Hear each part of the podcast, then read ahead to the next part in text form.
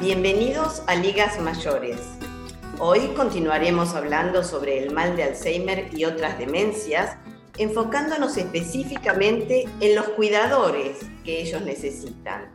Para esto tenemos la compañía nuevamente del licenciado Alfredo Ruiz, quien eh, ustedes ya conocen porque es un asiduo colaborador de nuestro programa.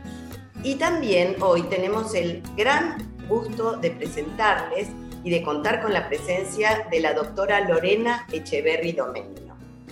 La doctora Lorena Echeverry Domenio es licenciada en psicología de la Universidad de Buenos Aires, es magíster en neuropsicología de la Escuela de Medicina del Hospital Italiano de Buenos Aires, tiene un doctorado en psicología de la Universidad de Maimónides docente de neuropsicología actualmente en la Universidad Nacional del Comahue y Universidad de Flores, directora de proyectos de investigación sobre deterioro cognitivo y, eh, temáticas relacionadas, y es directora del Centro de Evaluación y Rehabilitación Neurocognitiva San Rafael de la ciudad de Neuquén, Argentina. Actualmente es presidente de la Asociación de Lucha contra el Mal de Alzheimer y otras demencias ALMA en su sede Comahue. Doctora Echeverry Domenio, es un gran placer tenerla con nosotros y muy bienvenida a nuestro programa. Muchísimas gracias por la invitación. Es un gusto compartir este, este espacio de trabajo juntos con Alfredo, que con quien vengo trabajando hace muchos años en esta temática de lo que son los cuidadores principales. Bienvenida, doctora. Eh, vamos a empezar entonces nuestra entrevista. Un enorme placer tenerla con nosotros. Eh, nuestra primera pregunta, eh, ya que estamos hablando de cuidadores, es primero definir quiénes son los cuidadores y quién es el cuidador principal. Para empezar, ya sé que han trabajado en programas anteriores acerca de la demencia, ¿no? La, demencia es una enfermedad degenerativa progresiva que va padeciendo una persona y siempre que tenemos este tipo de, deterioro, tenemos una persona que acompaña. Esa persona que acompaña al paciente con deterioro cognitivo se le llama cuidador principal. Siempre entonces que tenemos un paciente, tenemos un cuidador, que es esa persona que que pasa mucho tiempo eh, de su vida dedicado al cuidado y es responsable de cada cosa que le vaya sucediendo al, paciente. En general es una persona, suele ser esposo, esposa o hijos que no obtienen una remuneración económica por esto que realiza y pasan más de tres meses abocados a esta tarea. Eso sería como la definición de lo que es el cuidador principal. Cuando usted dice más de tres meses, más de tres meses al año o superando los tres meses de cuidador se considera. Sí, superando los tres meses. ¿sí? Son, como son enfermedades eh, muy largas, eh, generalmente duran hoy en día 10 años o más, ¿sí? este cuidador eh, pasa muchos años de su vida acompañando a esa persona. ¿sí? La enfermedad tiene distintas fases, entonces depende la fase del deterioro cognitivo, cada vez va requiriendo de más ayuda, de más apoyo de este cuidador. Entonces comienza siendo de horas el cuidado y luego eh, termina siendo de diarios y permanentemente durante años. Pongamos algunos ejemplos de repente para que eh, visualicemos el tema de los cuidadores. Digamos que eh, hay una casa, eh, un señor, vamos a decir, es el que tiene Alzheimer y está la esposa y hay una hija que vive con estos padres y ambos cuidan a, la, persona enferma. ¿Quién es el cuidador principal si los dos colaboran, digamos, en el cuidado de una persona con Alzheimer? En general el paciente es el que mm, de alguna manera elige, ¿no? El cuidador principal. Es eh, el paciente el que más nota tranquilidad y busca apoyo en uno de los dos miembros. También dependiendo de quién esté más activo de los dos, ¿no? Suponiendo un si el padre, el esposo en ese caso, no tiene ningún problema de salud, posiblemente sea el cónyuge, el esposo, el, que sea el cuidador principal, pero muchas veces sucede que, esa hija, hijo que viva, tiene que acompañar a los dos. Pero el, paciente es el que ubica de alguna manera, me parece, cuál de los dos va a ser el cuidador principal. Doctora, usted dice entonces que puede haber personas dentro de la casa que eh, cuidan de alguna manera a la, persona afectada por una demencia, pero que es uno el cuidador principal. ¿Cuáles son las características que hacen que se distinga a esta persona del resto de cuidadores? En general, la persona que ocupa ese rol puede tener que ver con la relación previa que hayan tenido y también con aspectos de, la personalidad de ese cuidador. Hay personas que son eh, más responsables, más proactivas, que tienen una historia familiar donde les resulta más fácil tomar la iniciativa y querer realizar todas las tareas que implican eh, cuidar. Al principio lo hacen de alguna manera, eh, frente al diagnóstico, nos encontramos como que al principio todos sienten que van a poder, ¿no? O sea, van pasando por un duelo, pero al principio sienten que, tienen la energía para ocupar ese rol. Lo ocupan, el tema es que con el paso del tiempo se va desgastando el cuidador, ¿sí? Porque toda esa energía que tuvo creyendo que iba a poder con todas las tareas que implican el cuidado, después eso va, va cediendo, se va dejando de poder hacer y ahí empiezan todo lo que son los síntomas de, de sobrecarga de cuidador.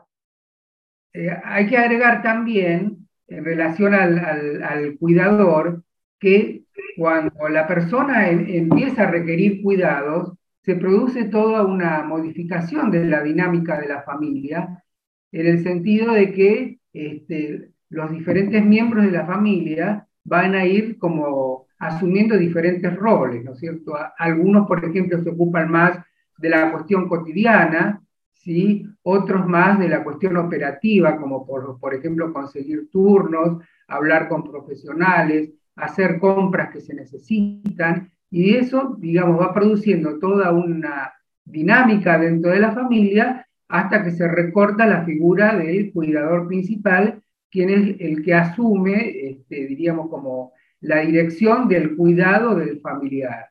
Bueno, esta es una pregunta eh, para ambos. Eh, todos estos cuidados distintos, ¿cómo cambian durante el proceso de eh, desarrollo de la demencia? En una fase leve de la enfermedad eh, es cuando la persona más que nada tiene cambios cognitivos, problemas de memoria, de orientación, se vuelve repetitiva. Entonces, en ese momento el cuidador más que nada se encarga de, de acompañar en las cuestiones que tienen que ver con eso, con lo con lo cognitivo. Pero pasado el tiempo, a medida que la enfermedad va progresando, aparecen las cuestiones conductuales. Entonces, dentro de lo conductual puede ser que aparezca agresividad, eh, mm, ansiedad, delirios, alucinaciones. En ese momento, para el cuidador se vuelve más complejo el cuidado, porque además de atender a todo lo cognitivo, tiene que atender a estos otros cambios que, que llevan a mucho estrés, tanto para el paciente como para el familiar.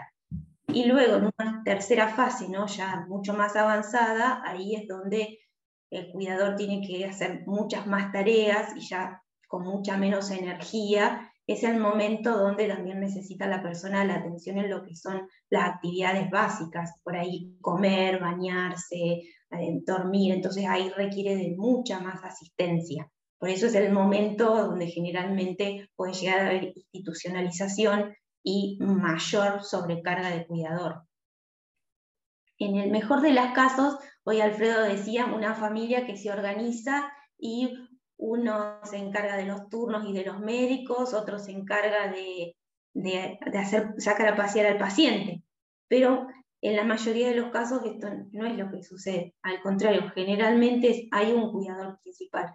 Nosotros desde los grupos ALMA y las asociaciones lo que hacemos es esto, eh, enseñarle, a, tratar de formar a, la familia en el tema para que haya una cohesión, una unidad para repartir roles, porque cuesta muchísimo esto. El cuidador principal se siente siempre solo y lo que tenemos que hacer es eh, enseñarles por medio de su psicoeducación, que bueno, ya les va a contar Alfredo más adelante, esto, enseñar y tratar de que todos colaboren para poder acompañar a ese paciente. Lo ideal sería que fueran muchos cuidadores.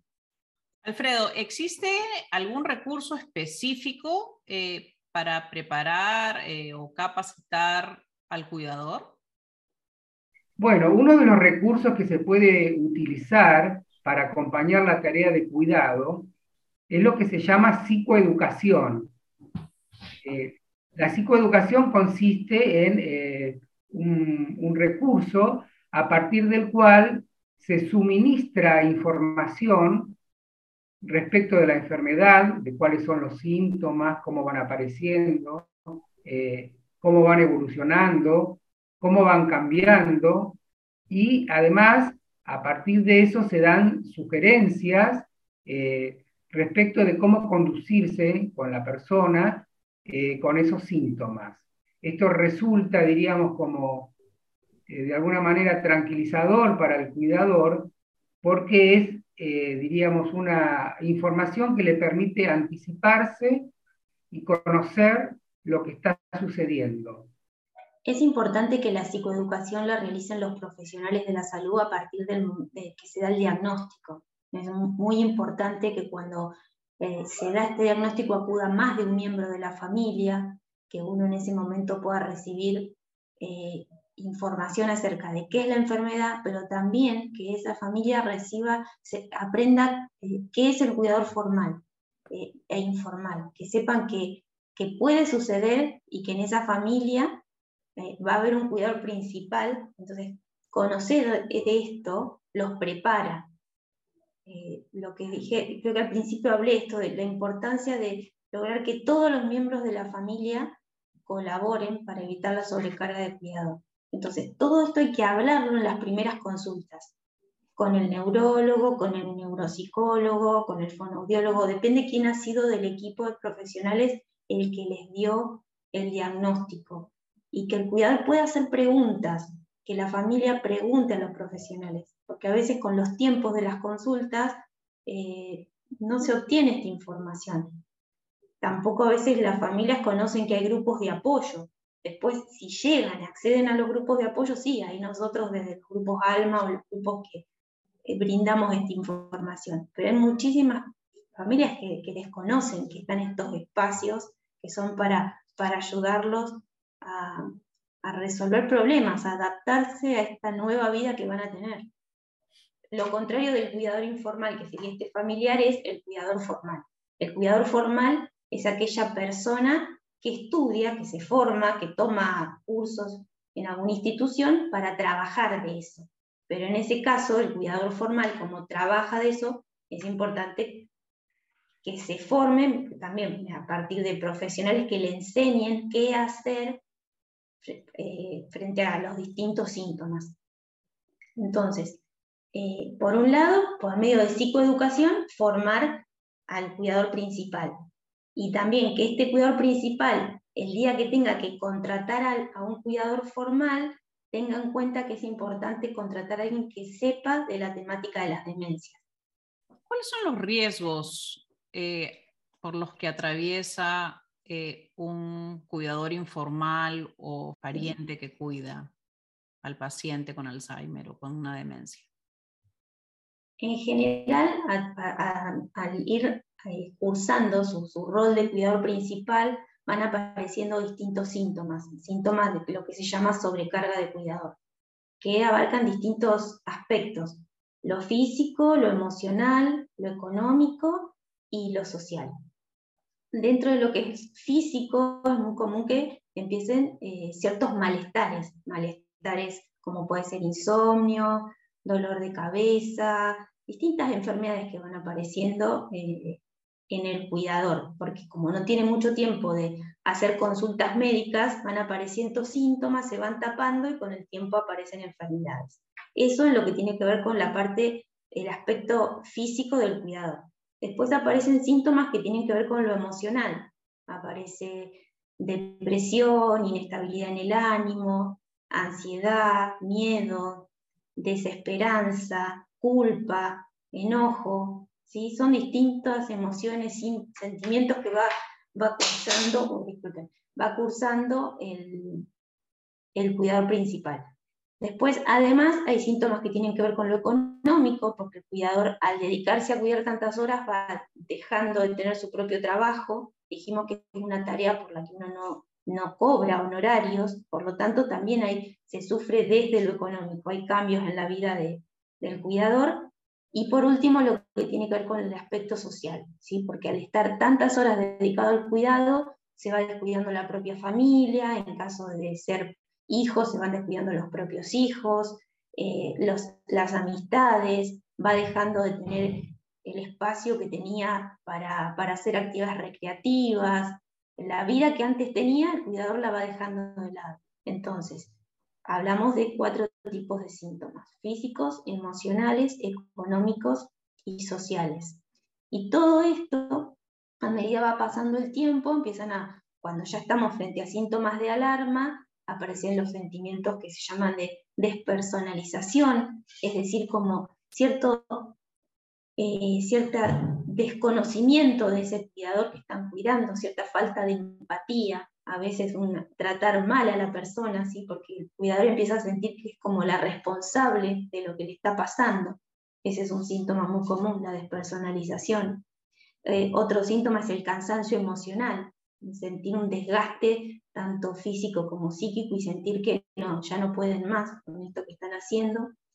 Y por último, también la falta de realización personal, el sentir que eh, lo que están haciendo no es suficiente, que lo están haciendo mal, ¿sí? porque empieza como la percepción que el cuidador tiene sobre sí mismo se va distorsionando. Entonces, todos estos serían síntomas de lo que se llama sobrecarga de cuidador.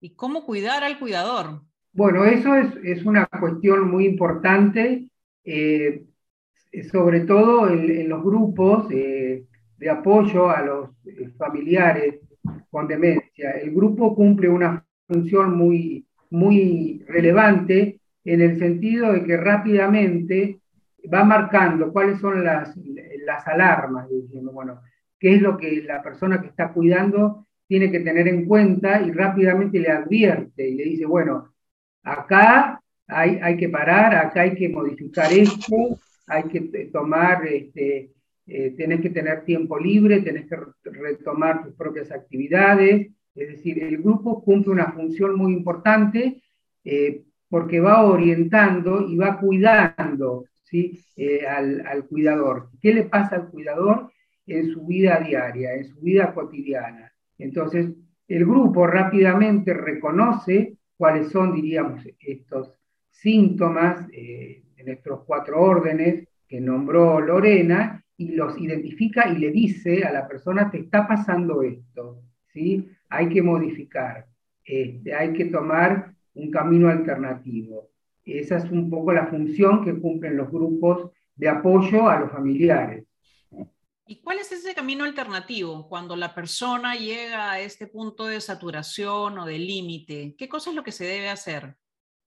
Y bueno, básicamente me parece que tiene que ver con autorizar al cuidador en lo que son sus derechos eh, y, retomar algunas cuestiones importantes de su propia vida, como por ejemplo, a ver, ¿Cuánto tiempo hace que no te haces un chequeo médico? Y por ahí me dicen, dicen hace tres años. Bueno, nada. Tenés que hacerlo, fija, hay que organizar esto, no porque no tengo tiempo. Bueno, a ver, alguien que se pueda, que se pueda, que se pueda, eh, que se pueda quedar en la casa, ¿sí? Cuando vos te vas a hacer el chequeo, cuidando a la persona la, la próxima semana, y bueno, cosas como esas, ¿no es cierto?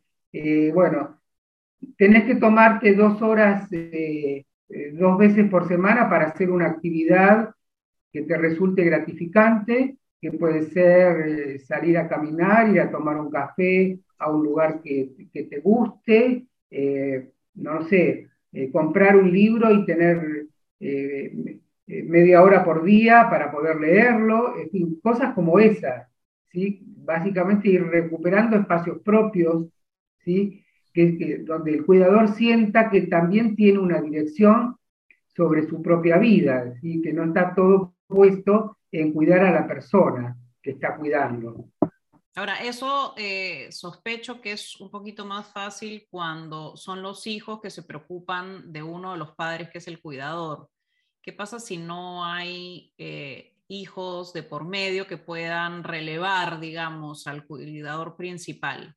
Y en ese caso, eh, lo que hacemos desde el grupo es siempre sugerir el pedir ayuda, y si no hubiese hijos en esa familia, el pedir una ayuda a un cuidador formal, un cuidador externo, porque es necesario que ese familiar tenga un descanso, que se lo releve para que descanse, para que se cuide.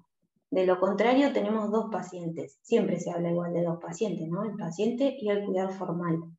Pero es muy importante el autorizarlo a contratar a una persona, porque a veces en la familia nos encontramos que hasta que los hijos no los habilitan a los padres y dicen, mira, mamá, mira, papá, tenés que llamar a alguien y en algún momento tenés que llevarlo a un lugar, a veces el cónyuge no lo hace por culpa, por una cuestión cultural. Cuesta mucho tomar ciertas decisiones cuando el paciente ya tiene, ya la enfermedad está muy avanzada.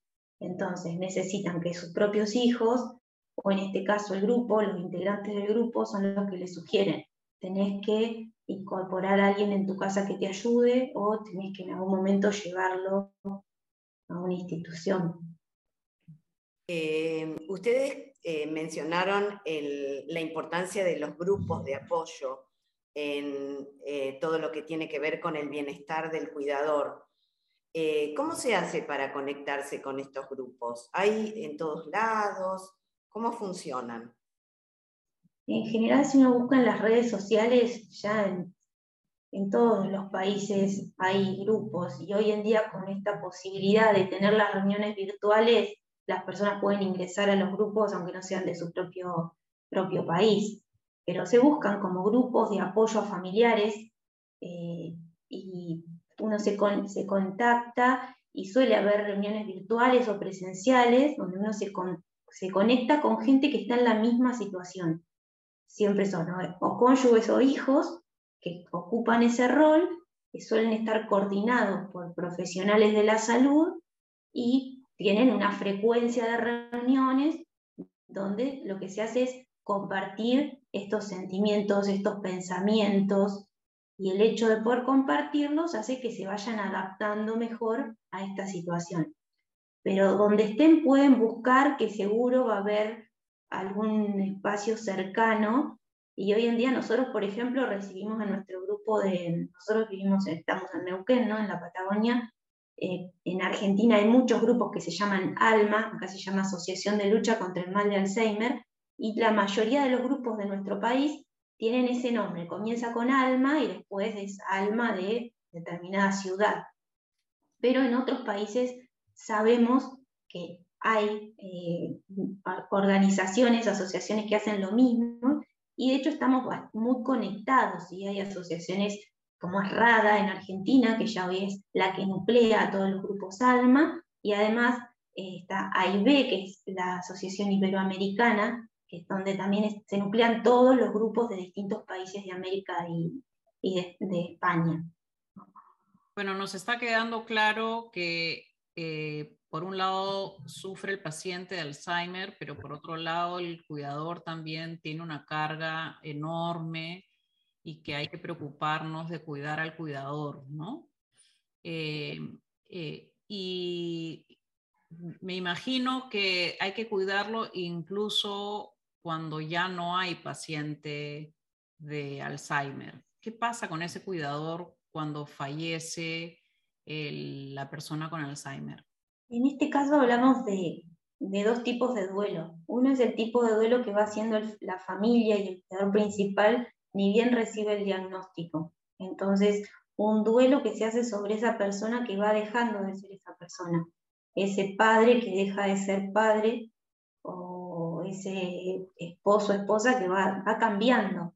Entonces, durante el curso de esta enfermedad tan larga se va viviendo todo un duelo, ¿sí? Y como todo duelo se va pasando por las distintas eh, emociones de un duelo, ¿sí? Eh, el enojo, la ira, la negación, la depresión, por último hay una aceptación. Todo eso va pasando en el duelo de esta persona que va acompañando a, este paciente que tiene deterioro cognitivo o, Alzheimer. Y por otro lado, nos encontramos con el duelo de cuando la persona eh, fallece. Entonces, pasan distintas cosas. Hay cuidadores que ya estaban tan, tan agotados que a veces termina siendo un alivio, ¿no? El dejar de ocupar ese rol, porque ha sido de muchísimos años. Pero bueno, también se le va a esa persona y va a ser un duelo, eh, en lo posible si, si lo puede cursar con algún profesional de la salud, que lo vaya acompañando mejor. Y también encontramos cuidadores que cuando eh, pierden al familiar, eh, es como que ya no saben qué hacer, porque su tarea durante muchos años fue cuidar y se les saca su actividad. Entonces, bueno, es, es muy complejo todo lo que es duelo durante la enfermedad y después de la enfermedad. Nosotros en el grupo, muchos de los miembros son personas que ya perdieron a su familiar y que ahora todo, eso, todo ese aprendizaje toda esa experiencia la ponen ahora en seguir ayudando a otras personas. Qué maravilla. Pero bueno, no a todos les pasa lo mismo. Hay personas que no pierden el familiar, avisan al grupo y se van porque es como que la sigue afectando. Pero también hay otros que capitalizan todo eso que aprendieron y tienen la necesidad de agradecer lo que recibieron y darlo a otras personas. Entonces eso es muy interesante. Porque hay algo que por ahí no contamos de los grupos, ¿no? Es que si bien como profesionales nosotros acompañamos, coordinamos, pero el mayor aprendizaje que tiene entre ellos es los consejos que se dan entre ellos, lo que se dicen desde ese lugar de empático, porque están viviendo o vivieron situaciones parecidas. Entonces, por eso es tan importante el grupo. Ah, ¿y, qué pasa cuando este cuidador, eh, que es un, sobre quien cae la responsabilidad enorme, eh, fallece antes que la persona enferma de Alzheimer? Eh, esto es muy común que suceda, porque como dijimos, entre tantos síntomas había este descuido que iba teniendo el propio cuidador y a veces se enferma porque pocos controles médicos, o bueno, por problemas de salud que va teniendo y suele suceder. Y bueno, en ese caso habrá otro miembro de la familia que tendrá que ocupar ese rol de cuidador. Si fue el cónyuge que falleció, serán los hijos. Pero sí, es algo que puede pasar. Por eso muchas veces es tan importante cuando los hijos le dicen a los padres y los habilitan a tenés que llevar a papá, a mamá a una institución, porque si no, no vamos a perder a un papá, vamos a perder a un papá y una mamá. Y muchas veces cuando aparece esa intervención de los hijos, es un gran alivio para el cuidador, porque recién cuando los hijos lo habilitan, ahí se animan a llevarlo a una institución. Es una decisión muy, muy difícil de tomar, muy difícil. ¿Qué tal, qué tal si acabamos con una cosa más positiva? Sí, un, poco diríamos, el objetivo y el mensaje es, ¿cómo decirlo? Que el cuidador deje de ocupar ese lugar invisible, ¿no es cierto? Y pasa a tener, diríamos, un lugar, eh, diríamos, más, más protagónico, recuperar la, importancia que tiene este, la, vida cotidiana del cuidador, rescatarlo de ese lugar invisible, decirle, bueno, además de esto que estás haciendo, que es muy importante, eh, hay que buscar la forma de que puedas este, seguir con tu propia vida. Eso me parece que es fundamental eh, como mensaje que tenemos que dejar para aquellas personas que están llevando actividades de cuidado de un familiar. Totalmente. Esto me hace acordar a que cuando uno vuela en un avión, eh, eh, te dicen que si estás en una situación de emergencia, antes de ponerle la mascarilla de oxígeno al otro, te tienes que poner la mascarilla tú mismo, ¿no? Que para mí es un mensaje muy simple, que es que si tú no tienes el oxígeno, ¿cómo vas a poder ayudar a otros? O sea, vas a caer antes que el otro, ¿no? Eh, creo que es importante lo que dices, reconocer al, cuidador eh, autorizarlo y también autorizarse, ¿no? Sentirse uno mismo, si es cuidador, que tiene todo el derecho a tener su tiempo, sus actividades, sus satisfacciones y una vida propia. O sea, que nuestro lema es cuidar al cuidador. Entonces, un cuidador que está, eh, que recibe ayuda, acompañamiento, va a estar mucho más fuerte para poder continuar acompañando, ¿sí? Porque lo que le toca es acompañar a alguien que está padeciendo un, estado, una enfermedad, lo que tenemos que hacer es acompañarlo, no vamos a modificar esa situación. Acompañarlo de la mejor manera y disfrutar. Siempre tener en cuenta que eh, el paciente puede ser que esté perdiendo las funciones cognitivas, pero recordar que todo lo que tiene que ver con las emociones en el paciente es lo último que se pierde.